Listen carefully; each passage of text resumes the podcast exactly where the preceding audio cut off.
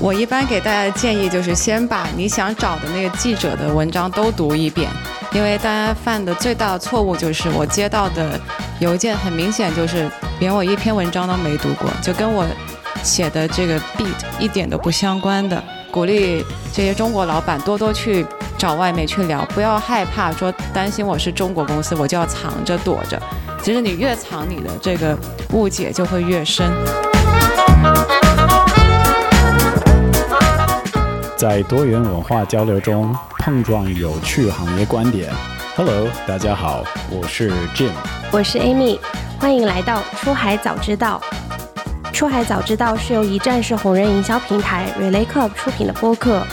我们希望通过对话来自品牌 KOL 营销的朋友们，以优质的内容为听众提供不一样的营销视角，洞察海外市场商业机遇。这一期节目，我们邀请到了 TechCrunch 的 blogger Rita，欢迎 Rita。那 Rita 先跟我们的听众打个招呼吧。大家好，我是 Rita，然后我一般在深圳，还有美国，然后认识 Jim 很久了，所以很期待跟 Amy 和 Jim 一起聊一聊。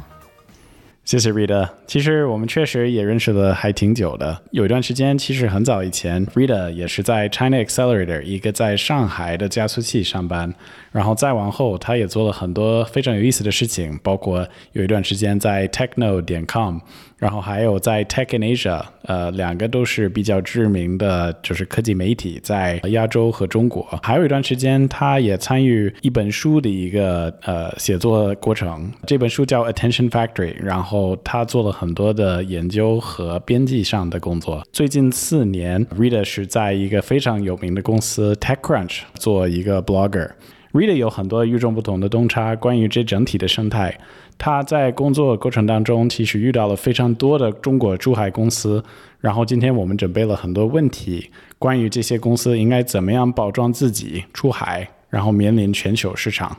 所以非常期待今天的节目，跟 Rita 互动，然后问一些这样的问题。首先，在最开始的话，我们想要先了解一下 Rita，就是你现在其实，在帮这个全球最具影响力之一的这个数媒平台叫 TechCrunch 写文章。你是怎么开始写科技类相关的内容的呢？对，这个说起来有一点机缘巧合，就是我大学的时候实习找的都是 startup，因为我个人不是很喜欢在一个。庞大的机构里做一个螺丝钉，然后在那个 startup 的呃这个暑假的时候，那个工作实在太无聊了，我就开始看一些科技类的新闻。然后当时就看到了 Techno 的新闻，然后我就给当时的编辑写信，就是写邮件，就说你们有职位吗？他说有啊，那你过来吧。然后我这暑假的下半段，然后我就去了北京，当时他们呃 Techno 还在七九八里头，那那个暑假真的是我最快乐暑假之一，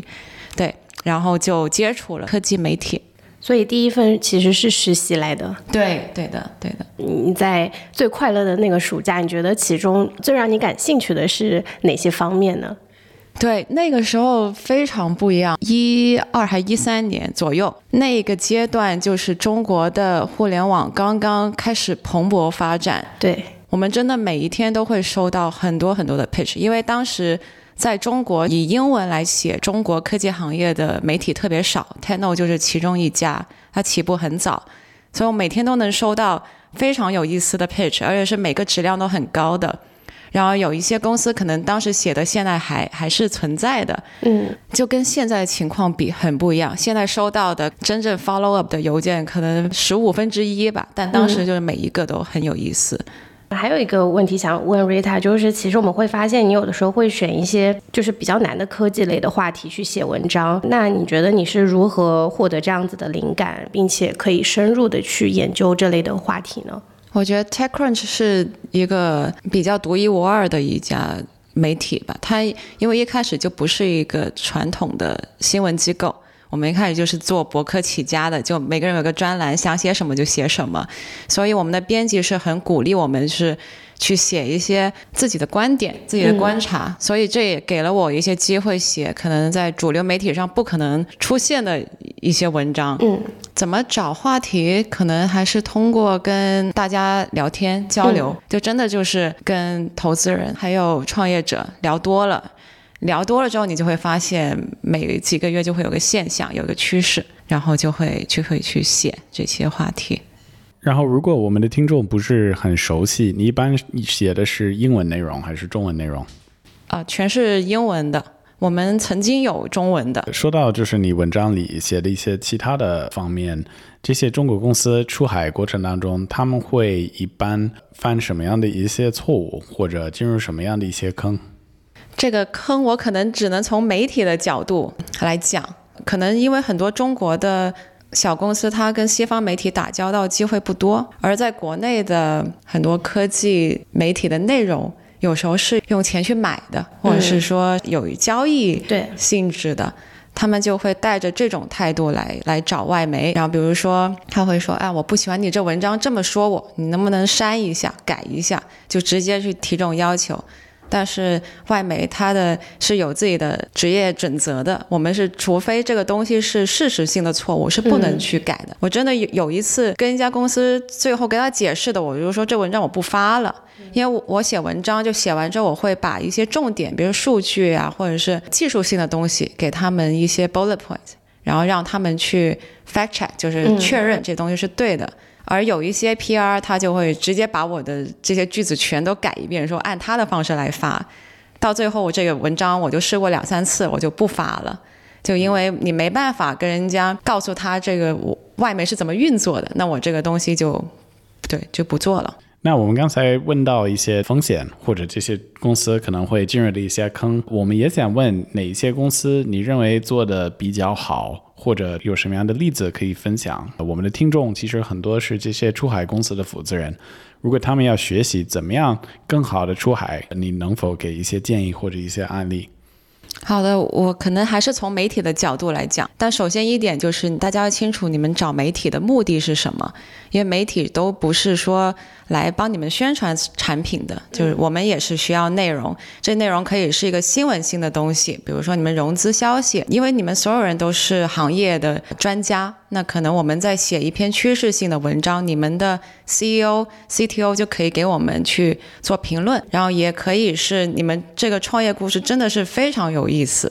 那可能有一些偏商业的这种媒体，它就会做一个。专访就是专门去写你们这家公司的故事。而小公司它的机会正是在于怎么去抓这些点。我举一个例子，EcoFlow 大家应该是比较熟悉的。我记得他们的在深圳的公司，对大疆几个优秀的前员工出来做的是做那个户外储能的。他们的一家 agency 曾曾经做过比较一个成功的给 Bloomberg 彭博社去 pitch 的一个故事是说，美国近几年因为天灾比较多，大家就是有了怎么去。去应对这些紧急情况的这种心理，这叫叫 preppers，就是天天想着啊，这个世界末日了，我们怎么去储能，怎么去弄很多罐头在家里，所以就是这种户外储能的这个电池的销售量就涨得很快。然后这 agency 就抓住了这个点，因为这这个是在美国社会是很大的一个问题，他就给彭博社就 pitch 说啊，我们销量涨了，但是这个正是体现了美国的这种天天想着 doomsday scenario 的人就带起的这个需求，所以这个点我觉得抓得非常巧妙，就以他的销售的变化来体现一个很大的社会问题，这种是记者很喜欢很喜欢的。所以，如果就是我们有的听众在听，其实我觉得这个观点还挺有意思。然后，如果就是你希望可以 pitch 一个媒体，不仅仅是要把公司现在做的事情体现清楚，可能也得考虑到就是你面临的市场，比如说美国，同时社会上在发生的事情。然后，如果能够像 EcoFlow 做一个对应的这样的 pitch，效率应该会更高一些。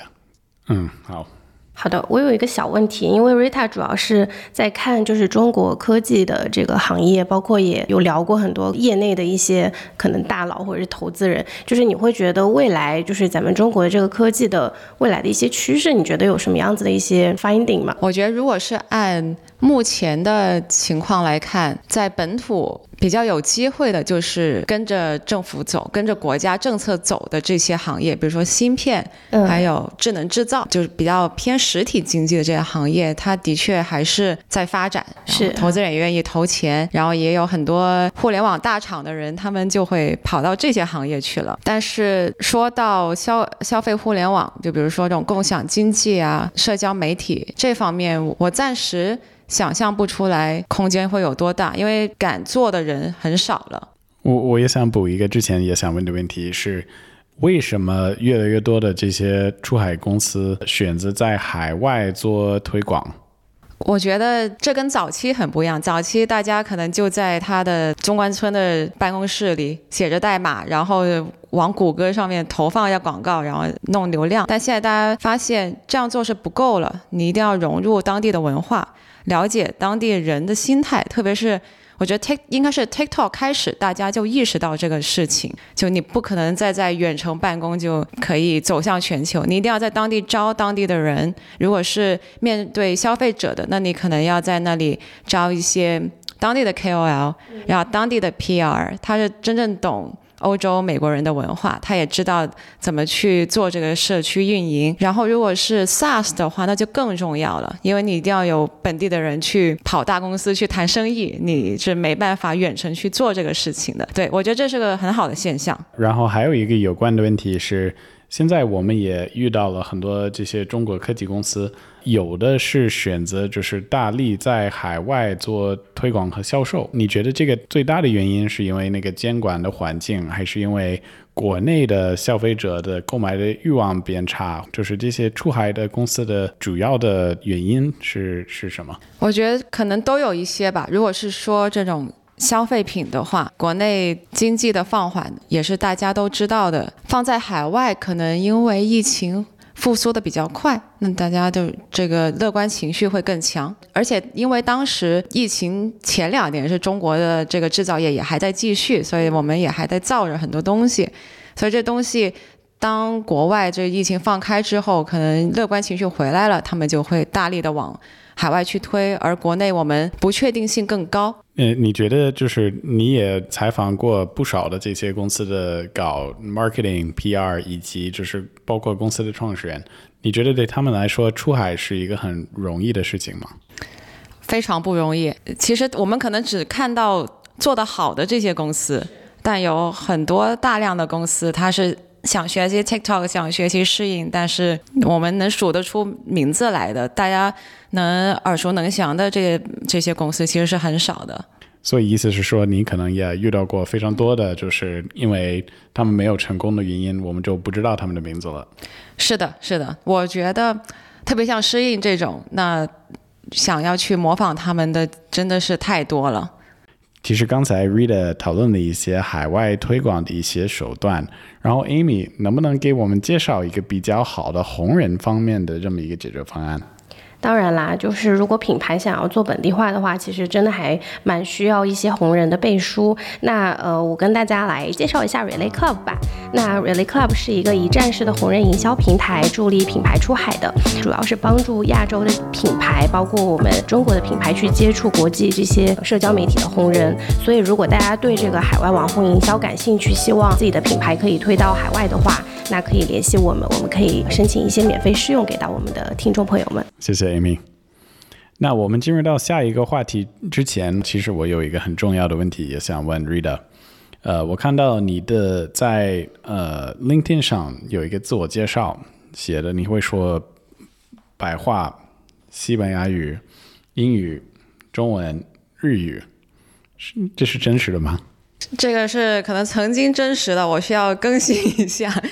我西班牙语高中的时候学了几年，但荒废了。日语呢，也是因为我特别喜欢日本，喜欢它的所有，嗯，我就自学学了，也学了有一年。对，那广东话是我的母语。那我们接下来的问题的话，可能就是跟 PR 比较相关的，因为我们的很多的听众他可能是在这个出海的这个赛道在工作，然后也会有很多的品牌方，那可能会有一些初创的企业，他们会希望跟一些比如说大型的数字媒体平台去合作，获得自己的品牌的曝光和一些关注。但是呢，大家也都可能之前都没有经验，就像你刚刚就是分享到的，就是跟国内媒体打过交道，跟国外的媒体可能就是。完全没有打过交道，你会觉得可以给到他们一些小建议吗？就是什么样子的呃渠道，或者是说怎么去联络这些媒体？我一般给大家的建议就是先把你想找的那个记者的文章都读一遍，因为大家犯的最大的错误就是我接到的邮件很明显就是连我一篇文章都没读过，就跟我写的这个 beat 一点都不相关的。嗯，所以这个工作做好了，我觉得你已经成功了百分之八十了。就你知道对方写什么，你就大概能知道他要什么。嗯，因为记者他也是要东西的，我们也是需要专家，也是需要这个行业的八卦，所以你要去想他，呃，你能给他什么东西？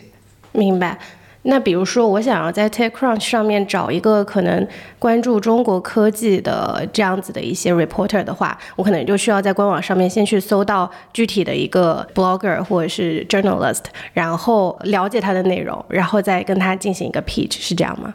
是的，就无论是什么地区、什么领域，都是这样比较好。一般跟你联络的人是来自于品牌方本身，还是来自于一些比如说搞这个公关的公司的外方的咨询人？是什么样的人会跟你联络？都有可能，agency 占个过半吧，因为这是他们的工作。我收到他们的新闻稿是最多的，然后这个 in house 的 PR 也会有一些。如果他规模比较大的的时候，他就会请一个 in house 的，直接创始人也很多，因为。我们主要是写早期的公司，所以直接在创始创始人在 LinkedIn 上，或者是通过朋友介绍找到我的情况也很多。然后这种时候其实是最有效的，因为是创始人，他很清楚他那家公司，是他讲出来的故事也会更加动人。那就是这样子，企业可能会，比如说在跟你合作了之后，可能也会请你去 refer 一些其他的媒体的资源吗？也会的。但说实话很难做这个 referral，我只能给他一些建议，就是说，哎，那个记者可能他最近在写这个东西，有可能他会对你感兴趣。嗯，可能给到一些建议。我们在听这个 podcast 的人都知道，就是 Read 的中文超级好。那他们跟你联络，大部分的这些中国创始人，他们是用英语跟你联络，还是中文，还是他们怎么样来 pitch 你？然后我们的听众，如果他们想 pitch 你的话，他们给你发英文的邮件比较管用，还是中文，还是怎么样比较好？虽然我可以讲中文，但是我觉得你既然是做出海的，你从第一步你就开始用英文去 pitch，因为你到最终你要讲的故事是用英文呈现。就我很多的采访其实是用中文，如果对方是中文是母语，我们就用中文来讲。但如果他是两种语言都能讲，我就更倾向用英文，嗯，因为这样我也不会说翻译的时候理解错了。然后邮件我就更加鼓励大家就用英文，因为会让你看起来更有诚意，然后也不会让我有这个印象，就是说你找我是因为我会中文，那你找我的同事可能就不行了。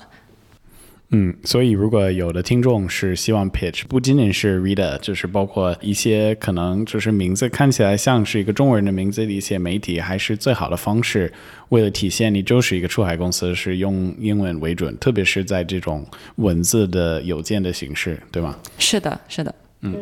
刚刚 Rita 有分享说，就是大家最常见的一个错误，就是可能没有了解这个这个记者他之前的一些内容，然后就直接去 pitch 了。那你觉得就是这个是一个常见的小错误？那你觉得还会有其他的就是大家经常会犯的一些错误或者踩过的坑可以分享一下吗？就是让大家可以提前就是自己做好这个 research。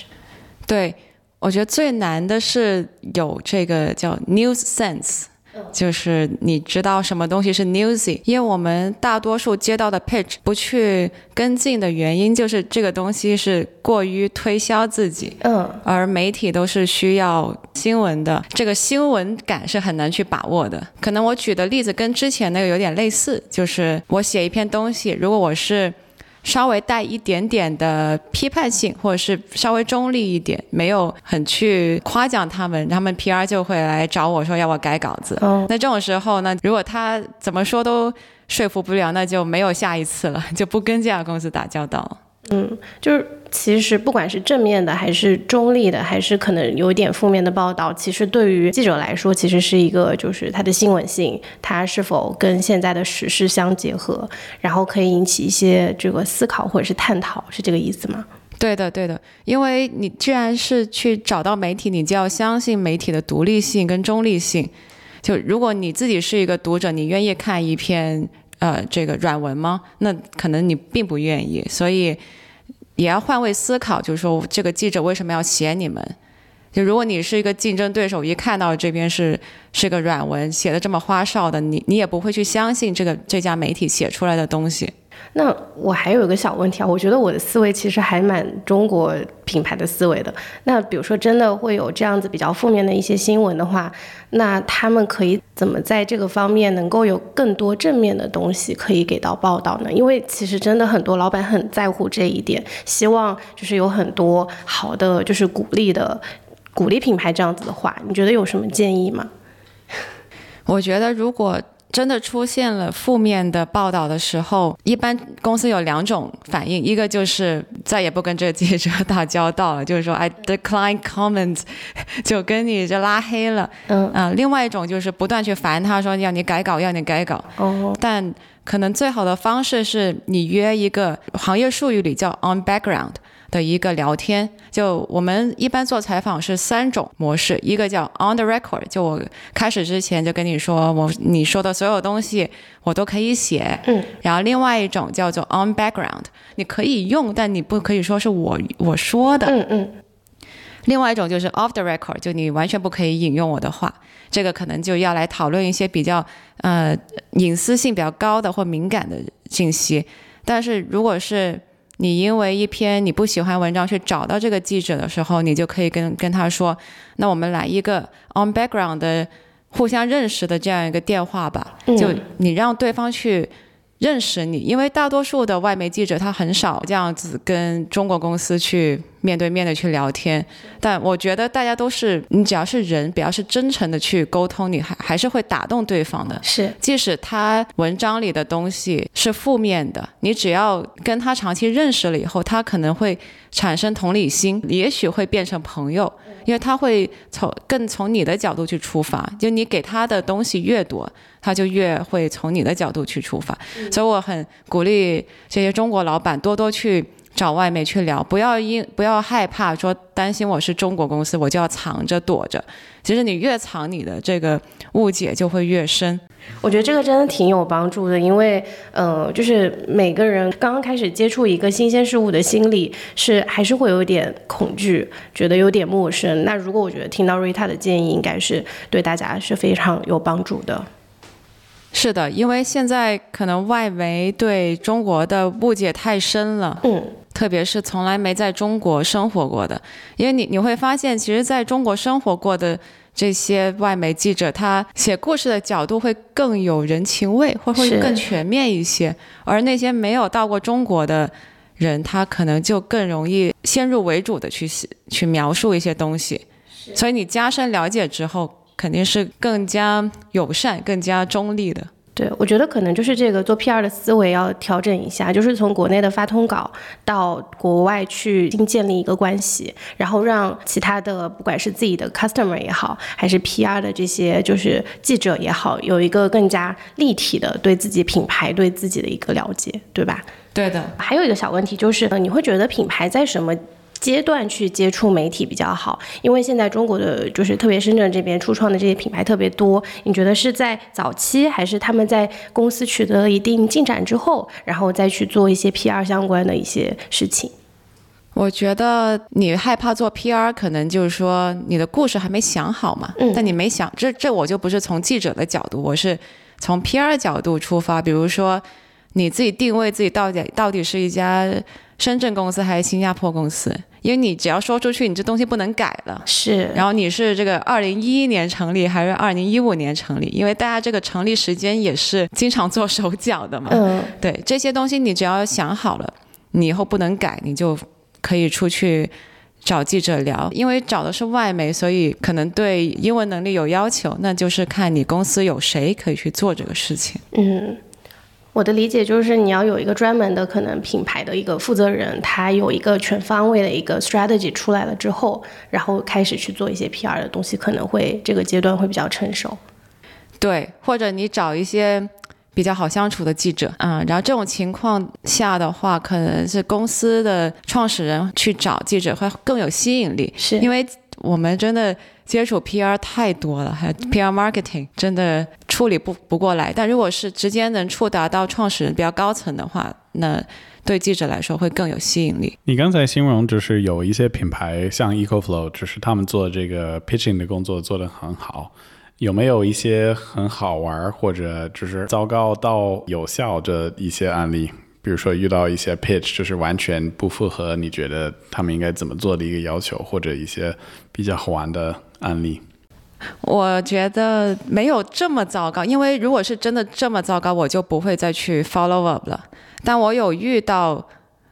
他跟我说他融资，比如说他要融的是，他跟我说他融的是两千万，嗯，到最后发现可能是一千万。就我发了稿之后，他临时跟我说，哎，这个投资人他不干了，他他要撤。然后这个时候就很尴尬了，就经常有一些公司，他为了要夸大那个数字，然后就把自己的融资额给给故意去吹打，但这个在国内是很很正常的。但有一些人，他可能更加的激进，他可能只是签了一个早期的 term sheet，他根本钱都还没有过账，他就说这笔这投资人已经是我的了，他就很急着去发稿子，然后到最后说，嗯，人家又不投了，就让我再重新去改，这种是应该是最糟糕的了，就你就撒谎了。对，所以听众的话，如果你要未来就是去 pitch 一些媒体，然后钱没到账。还是最好不要跟任何你身边的媒体说这个事情。刚刚瑞泰也有分享说，就是对于一些初创的企业来说，如果是这个他们的创始人来联络一些媒体的资源，大家可能会还比较感兴趣。那咱们行业里还会有些其他的标准吗？就是比如说，还有哪些是你觉得对于记者来说特别吸引吸引人的点？因为媒体也分很多种，我可能先讲一下这个分类。就对大家会比较有用。有一种就是主流媒体传统的，就比如说这种 Bloomberg、FT、Reuters，对这一类，它更多我们叫叫 to investors，就是他们是写的东西是要影响市场的，就 market 就要要 move the market 的。嗯，所以他们要的东西就很直接，一般都是跟交易性有关的，就是你这个 deal 多大，然后应该基本上要。金额比较大的东西，他们才会感兴趣，所以他们他们故事就是很直白。比如说，腾讯收购了这个虎牙，然后这个这个收购多少钱，然后加一点这种背景信息，那他可能对于品牌的宣传就没有什么意义，而且要求很高。嗯，但这种公司的确就是你一定要给金额，就是他就是要给投资人看的，就信息类的。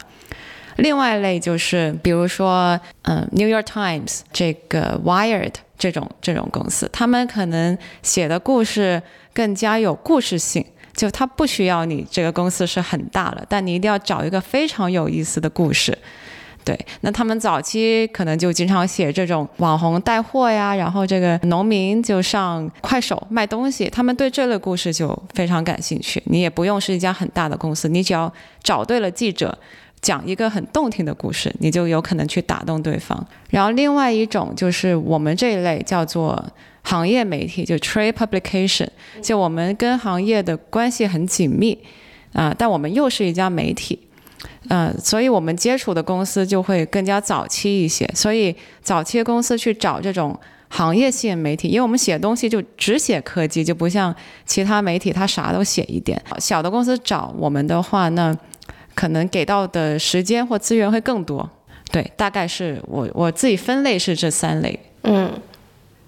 就是其实如果对他们来说要找这个行业的媒体可能会比较合适一点，然后还有一个是如果他们的创始人去找，然后会更加有诚意，然后可能会更会打动人，还会有其他的你觉得就常见的就是你们会觉得啊，我觉得这个故事挺好的，或者是说这个这个公司我挺想采访的一个标准吗？啊，我觉得其实不一定是这个创始人，就如果是那个 PR 真的很优秀，也会。对我在深圳就是有一个很大的这个科技公司出海的 PR 群，都是我就是聊得很来的这些 PR，然后就后来真的就成为朋友了，然后大家就会约着吃饭，然后这些 PR 有一个很多都有一个共通点，就是他们很多以前都是记者。所以他就很了解怎么去做做这个故事，因为记者每天已经收到很多邮件了，就我们不想再要更加多的这个 BS。另外一个比较打动我的例子，就是一家叫做诗云，它中文名叫诗云，以前叫 Surreal，啊，现在改名了叫 Movio，它是做现在特别火的 AI 生成内容的一家公司，它是 AI 生成视频。然后他这个创始人，他以前是在 Snap 做了好多年的工程师，然后在疫情开始之后回到深圳创业，就是做这家公司，所以是二零年回来的。他刚回来的时候找到一个非常好的一个切入点，他是给这些。出海的跨境卖家就卖衣服的去做 AI 生成的模外国模特，嗯，他这个东西可以给外国模特换脸、换国籍、换声音，然后也是这个嘴唇可以对上的。因为当时疫情开始之后，好国内不好找外国模特，而且请这个外国模特也很贵，他就给这些公司批量做了这个虚拟的模特。它本身的业务就很有故事点，又体现了疫情，又体现了这 AI 怎么去商业化。因为中国公司最强的就是把这些技术去商业化，怎么去赚钱。这个很棒，我想到说以后模特都要失业了。对我当时也是这么想的，特别是我们这样的外国的模特。我们也了解，就是 Rita 自己之前也参与，就是那本书《Attention Factory》的编辑的工作。我们也想问你，能否推荐一些书给我们的听众？我们也想问你，有没有三本你觉得比较好的书，或者至少给一个，但最好可以给三个你觉得值得阅读的书。好的。这三本书可能不一定是从事科技行业的人看的，但我觉得有一点相关吧。第一本是叫做《Wildland》，是纽约客的记者就 Evan Osnos，他最近写就前两年写的一本书，是去解释美国怎么演变成这个这么两极分化的社会。因为我觉得我我们大家做出海很多都是去北美，那我们了解美国的政治，了解美国社会是这个这个事情是很重要的。就你理解了美国的社会之后，你就知道怎么去做你的 messaging。对这本书非常棒。Evan Osnos 他本来曾生活在北京，是的，是的，他其实里面也有讲一些他在中国的一些往事。嗯，他本来跟我生活在同一个胡同啊，我本来在那个郭子监，在北京东城区，然后他会早上七八点去跑步，然后偶尔我当时一六年还在北京的时候会上我看到他，然后再过几年我就看到他好像。最近几年还挺有名的，就是他就是得到的媒体的关注，以及就包括你说的那本书，所以我觉得对这个事情还挺有意思。而且你说的这本书确实很好看，我觉得对我自己一个美国人来说，也给我很多的新的想法。呃，特别是关于呃特朗普的粉丝以及他们为什么这么喜欢他。嗯，好羡慕你跟他住在一块儿，我 非常崇拜他。嗯。然后第二本书是叫做《On Writing Well》，这本书是我教英国文学的一个教授推荐的。这本书很好的是，他把就写作大家觉得这个这个是非常有挑战的事情，但这本书从这个很简单的角度去给你解释说，英文写作其实它的核心就是要非常简练，因为我觉得中国从小。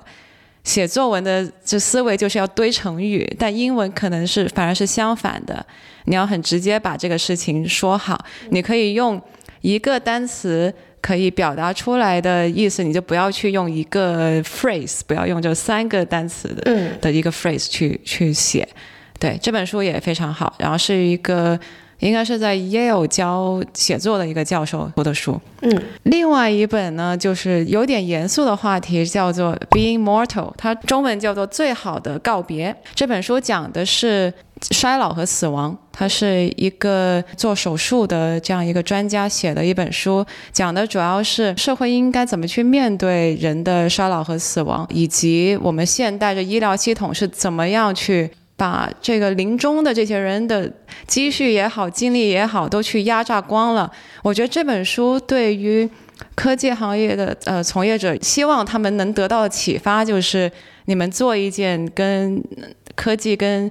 科学有关的事情，最终的目的，我希望不是只是赚钱，也要去想一些其他的事情，人文关怀也好，嗯啊，社会责任也好。虽然这东西说出说出来好像非常的这个有点飘在上面，就不不接地气。对我可能觉得，你如果把这些东西都做了，就把社会责任都涵盖在你的公司的这个 mission 里之后，你可能晚上也会睡得更好。请问有没有看过一本书叫《When Breath Becomes Air》？我有听说过，但是没有看过。对，对我觉得它听起来有一点像是你最后说的，就是第三本，它是关于一个在斯坦福大学上班的一个医生，然后他自己是一个肿瘤高手术的一个医生，然后他自己结果就是应该三十几岁的时候就得了肺癌，然后他形容他整体的得肺癌以及治疗和后面的整体的过程还是挺感人，嗯。所以这个可能是我我自己觉得是一个很好的推荐，我不知道这是中文的翻译叫什么，这个我们会增加在我们这个节目的描述里面。好，那接下来我们会换一个调调，我们会换掉一个比较好玩的环节，不说到这些手术啊，还有 那些很严重的事情。我们每一个节目呢，其实我们会准备一个游戏，然后这个游戏是蛮好玩，我们会提出几个问题。那大多数的这些问题会有选择题，然后这些问题其实我们会根据每一个我们邀请的人的生活背景，或者从他的行业的一些关键的信息，挖掘一些我们觉得比较有意思的问题。所以今天我们给 Rita 准备了五个这样的问题，然后我们看看他能否回答。对，不要紧张，都挺有意思的。好的，我尽量。好呀，好呀。第一个问题是一个开放式的问题啊，就是就是接下来二零二三年的这个 CES 马上就要来了，你是怎么看二零二三年的这个 CES，以及说你觉得有什么可以大家可以一起来期待一下的吗？我希望大家去了之后别得新冠嘛，不好，不然不好回国。但我听说今年去去的中国公司有的，因为现在隔离时间短了，所以可能也会期待一下。但我听说去 MWC 的可能更多，因为毕竟中美关系现在比较复杂，对。好的，那我这边可能再跟大家介绍一下 CES，可能不一定大家都知道。那 CES 是叫消费电子展，它是每每年在这个美国拉斯维加斯举办的一个国际消费类的电子产品的一个展览会，所以大家一般就是简称就是 CES。那其实很多的，就是全球最顶尖的科技，其实都会在这个 CES 的这个展览里面会去展现。CES 目前官方公布的这个2023年中国要参展的这个企业，一共是有。四百百多家，疫情前的数字会比较夸张，大概有超过一千五百家，所以就是其实就是二零二三年 CES 应该是还会有蛮多的，应该科技类的、电子消费类的产品的这样子的品牌会去参加。对，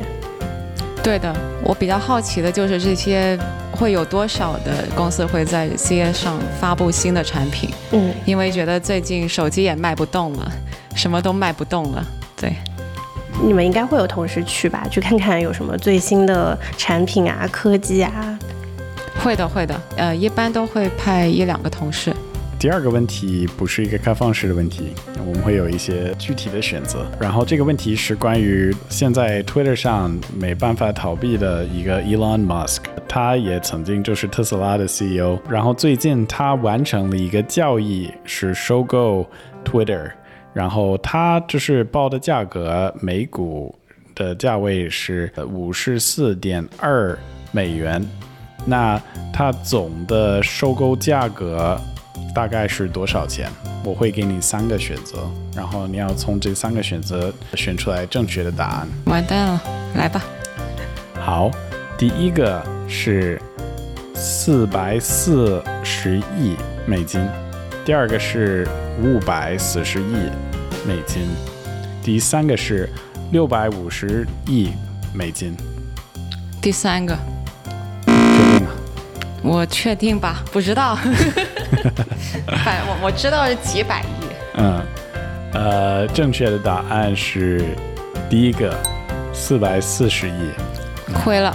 对，亏了，那这这么说听起来比较便宜是吧？太便宜了。对，我们这些努力在上面耕耘的人，太不值钱了。嗯，那我们挑到下一个问题吧。好的，第三个问题，Web 三点零的这个概念最初是由谁提出的？一共有三个选项，第一个选项是 Tim Berners-Lee，第二个选项是 Gavin Wood，第三个选项是 Daniel Larimer。应该是第一个吧，互联网之父。你的答案是正确的。对，其实这个相关的概念是在他在二零零六年前后提出的。对，哎，他可能也没猜到，现在都是挖币的。很棒，很棒。嗯，看来这个 Rita 的对这个行业的了解也还挺深入。对，我可以加一个问题嘛，就是 就是 Rita 作为一个这个 blogger，你觉得就是你觉得你能不能以一个比较通俗易懂的形式跟就是我们的听众解释一下什么是 Web 三点零？哇哦，去中心化，你可以拥有你的个人资产，你创作的内容都是你自己拥有的，你的数据，你在网上留下的这种叫做数字的脚印，也是在你的掌控之中的。很抽象，但是基本上就是这个意思。对，最近对我听我听到，其实几个朋友也也另一个一种感受，是一个很好的烧钱的一个方式，对吧？对，烧钱也是曾经赚钱，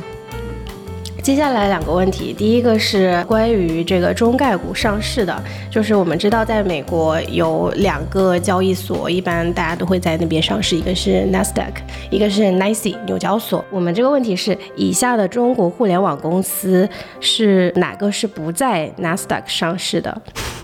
一共是三个选项，第一个是 A 妥，就是雅朵，哇哦，是这样念没错吧？没错，好的，第二个是知乎，第三个是荔枝。啊，知乎跟荔枝都在，所以应该是第一个。嗯，第一个不是一个，哎，那有可能他退市了。他有没有退市呢？因为知乎跟荔枝的 IPO 我都有写过。啊，那个我来提示一下，这三个都是有 IPO 的，只是哦看哪个不在、哦，不在 NASA。哦，对对对，那就比较小众的这个，我看一下。第一个我完全不知道，我猜我猜荔枝答案是第二个知乎。啊，哦，知乎不行啊。知乎是在纽交所上市的，那个雅朵是今年刚刚在那个纳斯达克上市的，啊也就是上个月还是这个月？这个月是双十一，十一月十一号。对对对。恭喜他。对，因为雅朵是我们的客户，对吧？嗯。好，最后一个问题，这个问题比较放了，不要紧张。就是二零二二年的这个国际足联世界杯在即，这个是第一次在阿拉伯国家举行的世界杯，也是第一次在冬季举办的世界杯。除了这两个第一次，它也是 A 首次在亚洲举办的世界杯，B 第一个从未参加过世界杯的国家主办的比赛，C 是第二打最贵的世界杯，就是花费最多的世界杯。它是花费最大的世界杯，卡塔尔肯定是之前没有参加过世界杯的，所以就是这这是 A 还是 B B？对对，正确答案是你的回答是正确的，就是它是第一个从未参加过世界杯的国家主办的比赛。其实它是应该是第二次在亚洲举办的世界杯，第一次应该是在日本跟韩国，然后它是第一大最昂贵的世界杯，就是它的花费是目前就是有史以来最高的。其实有意思的点是，我们的节目是是在十一月份的中下旬进行，就是我们这个拍摄，但我们最终发布应该会在十二月中旬或者下旬。对，所以其实听这个节目的人，可能脑子里想的是圣诞节，而不是 圣诞节。不过没没没关系，就是 Rita 的答案还是很到位。对，很准确。嗯，感谢感谢。啊，你提前祝大家圣诞节快乐。